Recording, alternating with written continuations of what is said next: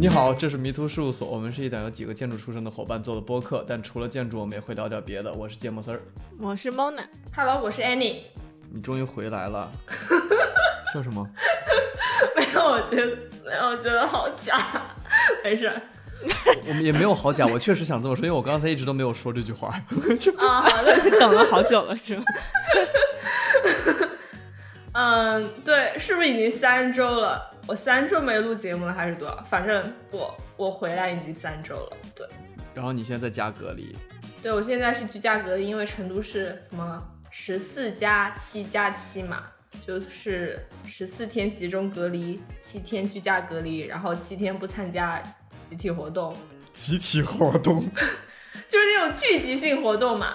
按理说今天我应该去那个医院，然后做核酸的。我一会儿看心情吧，如果下雨我就不去。明天 按按理说 就是，那你要去吗？可可以不去是吗？可以明天去吧。如果今天下雨，我我不想走过去啊，我又不我我我不可能坐公交啊，哦我只能走过去。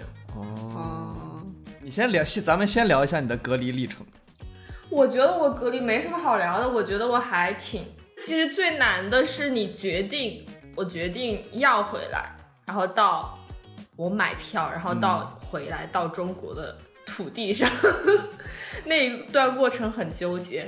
因为最开始嘛，我就说我要回来，我就开始在小红书上找经验啊什么的。但是呢，小红书哦，小红书这比你想象中的真的要真的要有用，OK？超级有用，它有很多有效实时的信息。好那啊你的， 说，但是它有一个问题，就是我看了很多很多，我本来就最开始怎么从英国，我肯定要中转嘛，因为直飞已经停了，嗯，然后我就我就在小红书上搜，嗯，最开始我是看怎么样成功的回到中国，但是看到后面我就开始关注很多失败的案例， 就是因为有很多人在中转的机场被检查出呈阳性，哦因，为可能在英国他做的是指尖抽血，他可能在中转国他做的静脉抽血的话，它会让那个 IgM 会有点变化，没那么稳定。哦所以说我后面就关注好多这种负面信息， ，IgM 是一个抗体测试，对对，莫名其妙地开始关注这种负面信息，然后我就吸收到这些情绪，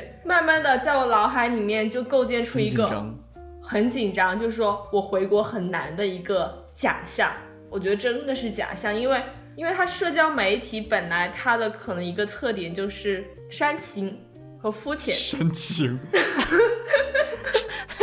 没有，这不是我说的啊，这是我之前听那个呃不合时宜有一期，他就是采访方可成嘛，他就会说到那个社交媒体它的特点就是煽靠煽情和肤浅来吸引你的关注度和注意力。嗯，他不负责你的理解，然后总总之，我就觉得我陷入的小红书上，他们构建了一个呃负面的情绪里面，觉得很挣扎。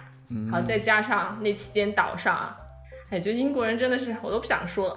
那个时候他们开始接收外来的志愿者了，然后我就有点慌。虽然说来那个岛上你也会隔离，但是你知道他们隔离真的很，这什么鬼的隔离？就是跟我们不住一个房子，会住一个单独的房子，但是在外面室外说是要保持 social distance，其实也没有，然后口罩也没有，我就有点慌，各种嘛压力挺大的。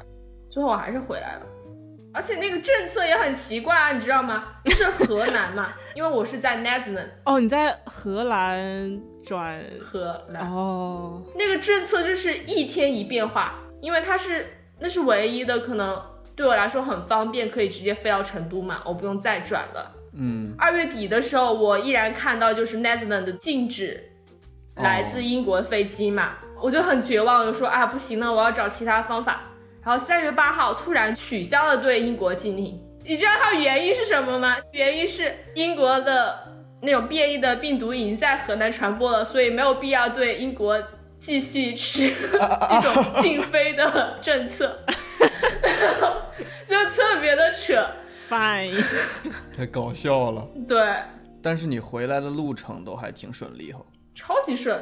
我觉得那个从格拉斯哥到阿姆斯特丹的飞机，我觉得它还早飞了，可能一个、嗯一个小时就飞到了，而且还提前了。嗯，我发现，在欧洲境内的航班都提前，是是吧？就其实也那么大点地方，就也很 近。是，你那个飞机上面人人是坐满了吗？一般都还会有人穿那种什么防防护服这种东西吗？还蛮多的哎，我不知道他们可能还从蛮其他地多的方买吧。 啊，对，我在阿姆斯特丹的时候，我看见好多穿防护服。哦，那不是工作人员，是乘客啊。对啊，就是中国人啊，我觉得应该都好像都就是中中中国人。哎，你你不知道吗？那个比较严重，去年比较严重的时候，中国留学生回去都是穿的那种从就是戴那个、嗯戴对眼镜啊，戴那个什么防防护眼镜啊。去年好像我觉得大部分留学生都这样，去年啊我以为是这样，去年我知道是这样，但是现在应该不用 了吧？对，我以为可能会那个没这么那个了，因为想想说有疫苗了呀什么之类的，可嗯能也没。现在不是那个变种病毒不是在印度有非常严重的吗？嗯，我也听说了。所以就就是如今的疫苗其实打的话。也没有那么有效吧，可能就是百分之九十五的防重症率，但是也还是没有那么有效。 你们打的反应会不会特别大？你看 Gregory，哎当时对， 当时我们那个我们的岛上有三位五十岁以上的阿姨，她们也去打了。其实她们身体很好嗯的，她们身体看着就比我好太多 那种，但是她们反应也很大。应嗯，该都，我觉得反应有反应反而是正常的好事，因为你有病毒进，不是不是病毒，就是有那种外外面的嗯，身体有反应嘛。对，Gregory 不就发烧、长溃疡各种？欧洲也要打疫苗吗？我有时候要打们还没那么快，他是先打老人，然后就是分几波嘛，哦然后我们这种是最后一波。哦我觉得这边那个英国也是那，我这边也是分波，但是我们的波已经到了就是最后一波了，十六岁以上所有人，老人那一波已经是好几好几个月前了，老人早就打完了。应该是，哇，天我哪！天哪！我感觉我这边的基本上大部分人都打了。你们打的那种是在医保内的吗？还是要给钱的？不用不用，他他现在这个应该是不管有没有医保，他都给你免费打这样子，就相当于是政府出哦，出资，嗯。然后强生疫苗前的前段时间不是还被被撤了吗？在美国，因为出了血很多问栓题？嘛， 对呀、就是很吓人。啊这个太恐怖了，我靠！我对疫苗一直观望态度。你在中国的话，是不是会要求你打呀？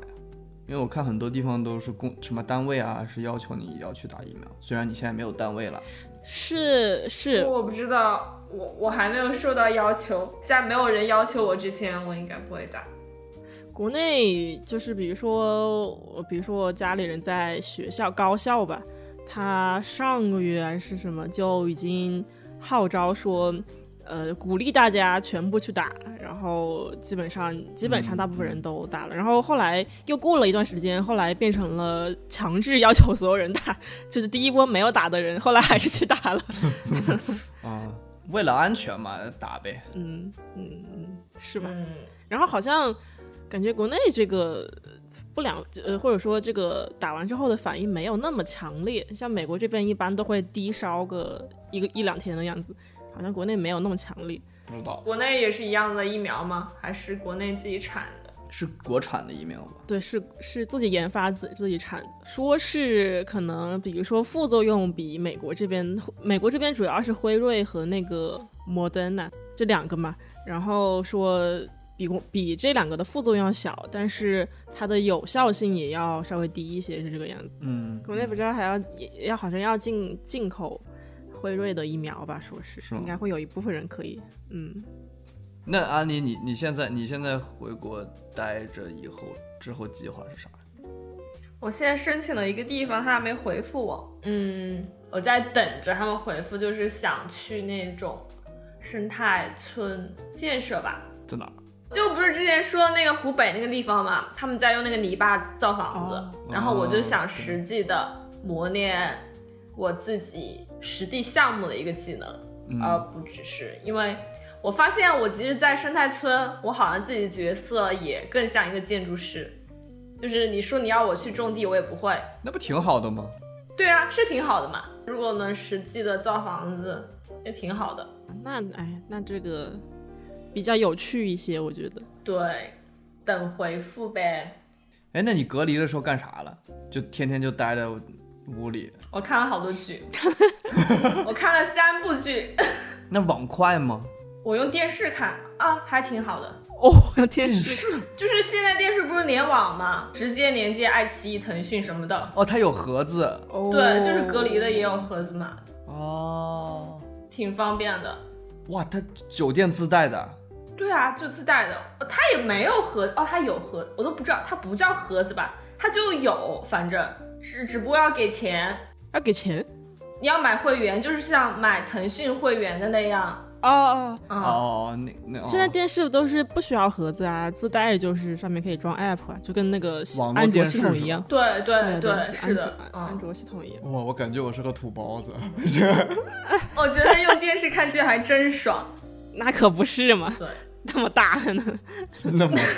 我看你那个酒店也不是很好呀。对啊，但他他能看那个什么洗水池后面，我发现还有点漏水，多少钱？多少钱一天？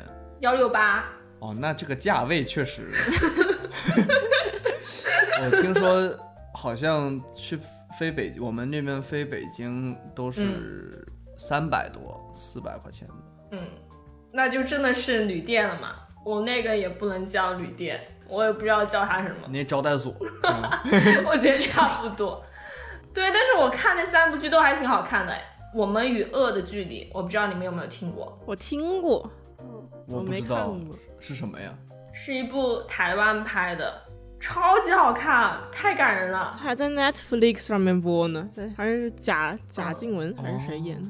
对，贾静雯，其他我也不认识，是讲啥的？就围绕一个杀人案件，然后讲了嗯不同的立场的人，比如说被害人的家属，然后杀人犯的家属，还有那些民众、媒体他们，还有辩护律师之间的不同的立场，就嗯，真的还蛮感人的，很好看，很好看。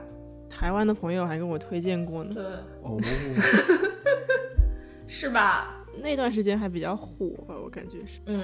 然后还有一个是什么？你还看了个叫……哦，还有一个《沉默的真相》，那个作者都是根据那个紫禁城的原著改编的嘛，就是跟《隐秘的角落》的原著是同一个作者。哦，隐秘的角落我看了哦，哇，这真是我难得看了，最近难得看了一部这个国产片。国产沉默真相讲的又是啥？也是犯罪是吗？对，也是讲的案件。你咋这么爱看这种片子？我就看了这两部，就看了连着这两部嘛，然后下一部我就看了《觉醒年代》了。这些年代又是啥？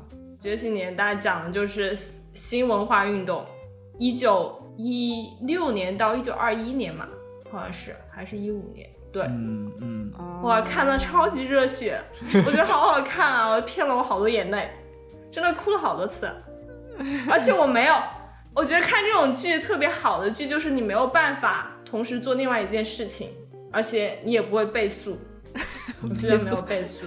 当代年轻人评价一部剧 好，就是不能干别的事儿，说看 不能背 诵，是有多忙啊！我的天，不过那是因为有些剧真的太烂了，是吧？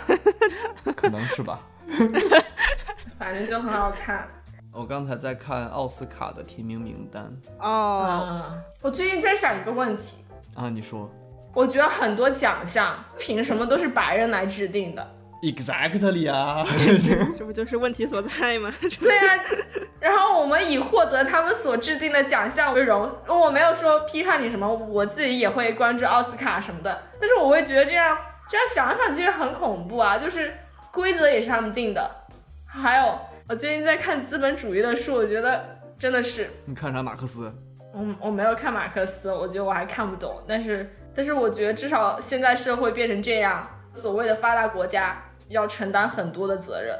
那可不是嘛。就比如说，因为之前有一个全球生态村大会嘛，其中有一个人他好像在非洲，他就说欧洲其实很多发达国家垃圾分类转头其实也会也会混在一起，然后倒在更贫穷的国家，比如说非洲。啊，不是说所有发达国家都这样，但是有一部分是这样的。听起来像美国。 我刚才想说，美国不是垃圾制造第一大国吗？哎，我觉得他们是哎，哎，你们在美国垃圾分类怎么分啊？它分的没有很细，就是 trash，然后 paper，还有一个那种 container，就是那种易拉罐头类的，可能 glass 会有嗯单独的一个东西。它没有很细，它那个大部分还就是 trash。呃，前两天好像有邮件说，加州因为美国还是不同 state 不一样嘛，加州可能嗯二零二二年一月一月份开始要有一些强制性的垃圾分类之类的，可能会做的比以前好吧。嗯，现在还没有很严格，我感觉。英国我觉得可能其实也差不多哎，就好像大概四类，什么纸质一类，然后 glass 一类，然后 landfill 一类，还有 food waste 一类，没有分太多类。嗯，那差不多。我们也是，我们是分有色玻璃、无色玻璃、嗯纸，纸还分你扔信纸的那种纸跟嗯纸箱子那种还不一样，这两个是分两个。然后塑料、厨余，然嗯，后普通垃圾。啊，那你们要更要细，这还分的更细一点，挺好的。嗯，其实也有很多人就全都扔到普通垃圾， 就扔掉了。它这个就是个看自觉啊，是啊对啊，对啊。不过我听说了，瑞典的主要发电方式是垃圾焚烧，然后它垃圾还不够，它要跟挪威进口垃圾。 ，what？对我之前也有听说是瑞典啊，啊，反正某个北欧国家。对，对，嗯我就觉得挺挺挺逗的。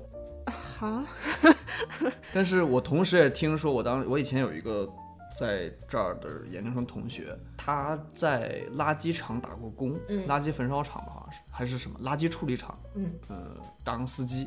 嗯他说，其实有时候，嗯，你的塑料垃圾，比如说嗯它里面本来装的是食物，你如果不把那个食物搞干净的话，嗯，那个塑料其实是没有办法当成塑料回收的，对，因为是啊它里面又会长霉啊什么这那就不能回收了。啊，所以他说，如果你吃的东西，即使它是可回收的材料，如果里面你知道那个东西搞不干净的话，你也别扔到可回收里面。嗯哦，他是这么，说的喽。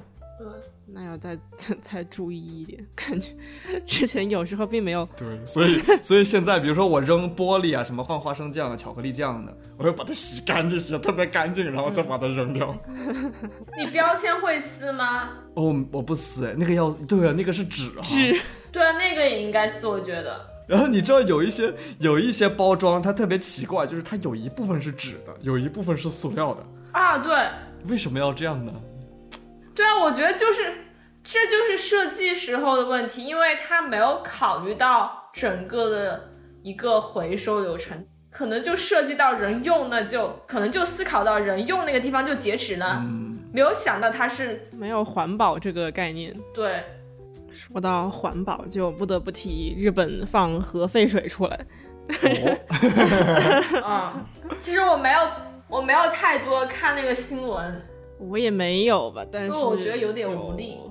你还能怎么办呢？但是它如果对啊，它如果不排它怎么办？它是可以像呃那个前苏联一样，它找抗就是很大的储存起来，只是很贵呀、就是埋地底下是吗？对啊，就是要有那种防可以防辐射的那种金属的罐子或者是什么，然后把它埋地底下，但是会很国家花费很大。嗯，我觉得这种东西吧，你如果在一个国家要做一些这种有可能危害到全世界呃生态或者就是大家所有的人的利益的时候，像安妮之前说的，可能其他的发达国家要一起帮忙搞这种事情吧。哦，对，是不是美国？美国不是支持日本吗？我觉得这一次它它能放，就是因为美国没有反对的那种意思，它没有支持，但它也没有反对，没有反对，那日本就可以放。还有一部呃纪录片，前段时间叫《Sea Spiracy》嗯，叫什么？ ，Sea Spiracy 就是海洋阴谋，嗯就是一一部看完之后会觉得人类不能够再对海洋做出任何动作的一个一个东西，什么都不要做了。 哎，这种片儿也不少了，我感觉。太多了，还有那种种子，什么种子？就是很多种子都被世 界上很多寡头几个公司、几个公司控制嘛。嗯嗯，好像又是美国，我感觉。对啊，就是美国，我觉得应该就是美国。我看了那个，就是棉花种子要从，因为要以美国研究的那种高产量转基因棉花种子，所以要从美国一个公司进口。然后那个棉花种子容易在印度，它那个气候容易有虫害，这个打虫药还要从美国同一个公司进口，这造成印度农印度农民生产成本提高特别多，然后印度农民没有办法，就只好喝还是这个公司的农药，喝这个农公司的农药自杀。哦，印度棉农这个自杀率是很高的，它种子还不能留种，只能每年每年的买。就发现全都是 美国的做坏事。种子不能不能留种，我觉得这是一个很大的问题啊，就跟就跟人类不能生孩子一样。他要控制嘛，他要经济经济来源，他要控制嘛。你之前不也提那个牛油果的那个工业不也是吗？对啊，墨西哥的嘛。当然，其他地方牛油果如果是正常生长，呃，正常生长了也还可以。好像加州也产牛油果，加州我感觉很多牛油果，它还在超市里面很多写的就是墨西哥产牛的牛油果，我不知道为什么。哇，这样一想很恐怖啊！你每次吃一个东西，你都要想它怎么来的。我买东西都要看产地，啊就是因为很多地方会标嘛。我之前去的那个林纳基超市，它会标那些东西的产地，然后蔬菜都是从当地嘛。一零垃圾超市，对啊，Zero Waste Shop 应该欧洲挺多的，哦，哦，就是会自带容器去装，相当于就是就挺像散装超市的嘛。哦，还有这种，感觉这是美美国并没有的超市，这是美国这种最浪费的国家，这是。哎，我觉得就是反正这种西方国家谴责什么，就是什么中国什么浪费能源呀，那他这个电真是吓死人了，电当不要钱一样。电是那种就是晚上是从来也不关灯的那种，就是那种楼里面。 嗯，那确实那个那个气候少女这么这么生气哈，那个 Greta，啊，对对对，我觉得挺好的，有人能这样站出来说。我觉得现在青少年啊，可能关注这方面的还蛮多的，因为这可能切身关系到他们日后的生活嘛。因为我们可能活不到那个时候，但是他们可能就要你说的有道理哦。那种去 Euro Waste 嘛，可能你第一眼看去会觉得它比超市贵，但是其实你买也没也不会觉得，你最后算下来应该也不会那么贵。嗯，我在爱丁堡，我一个月，因为我吃东西也去市集上买嘛，然后我也去逛 Zero Waste，我一个月可能就不到一百磅的吃饭这方面的东西。哦你吃这么少，这么这么少哦，对，我不怎么吃肉啊，啊？哎为什么这种东西反倒是贵呢？你像你照理来说，它是嗯本地产的东西。第二，它可能像你说的，它没有这么多添加的哦 organic 的东西本来就要贵啊，因为农药嘛。哦，很多东西你买，就是比如说超市很多东西很便宜，但是它付出的代价是环境来承担的，他们并没有把那部分考虑在内。就比如说快时尚也很便宜啊，但是它所造成的污染是没有办法来衡量的。嗯，然后工人的工资也没有得到保障，钱赚的全都到资本家那里了。对啊，然后有可能还是还是规模，你你如果是那种大傻大的 market，它都是有建立好的进货渠道或者是销售之类的，它就这个成本降低了吧？你像这种嗯什么什么 zero waste store 的话，可能是单个 store 它要负担起很多这种成本吧？我觉得，对，还有就是那种份额嘛，就是很多人就像拼多多一样，你很多人都去买那个东西，就会让它变得便宜一点。哎，拼多多你怎么了？拼多多，你对拼多多有有有不好的回忆吗？不是啊，拼多多不是。那个好，不是很多个员工什么猝死啊、自杀的那个事情，啊，我觉得一旦关注到这些新闻，就会陷入 这个世界怎么办啊的感觉。这个世界靠我们，嗯，耶、嗯，靠五倍。靠五倍，最近就看完，特别是看完那个《觉醒年代》嘛，嗯，我对什么呃社会主义，然后这种资本主义，好像开始有点兴趣，感觉嗯，可以去看一看。社会主义好，包括我觉得这跟女权父权都是一起的嘛。哎，我昨天听一个东西，有本书叫《父权与资本主义》，就是他们两个制度是怎么哦，样我也最近很火的一本书，对对对，嗯互相怎么样相辅相成， 不应该用这个词，怎么样共生，对共共生这个词很好，还听到一个词叫什么马克思女权， 就马克思主义女权什么的。我觉得其实是更合理的，因为现在当大家说起女性没有受到公平的待遇，其实已经是在这个普遍式资本主义的一个语境下在谈论这件事情了。而马克思主义预言的又是一种达到共产主义这样的一个平等的状态对啊，所以 Ideally 就是理想的来对，ideally。所以其实 make sense，啊反倒是在呃资本主义的语境下面讨论女权的话，可能它存在某种偏见，也不叫偏见吧，叫既定。悖论。就可能是因为资本主义本身和父权就更切合嘛，他们两个。哦，我听了很多期剩余价值，我之前之前其实没有怎么听。啊，咱上次不是说来着吗？对，我觉得剩余价值做的其实挺 真的挺好，剩余价值吗？对是什么呀？是随机波动的前身。就是因为剩余价值被炸号了，所以才有随机波动。哦，这样子，对，这就是奋奋斗的道路。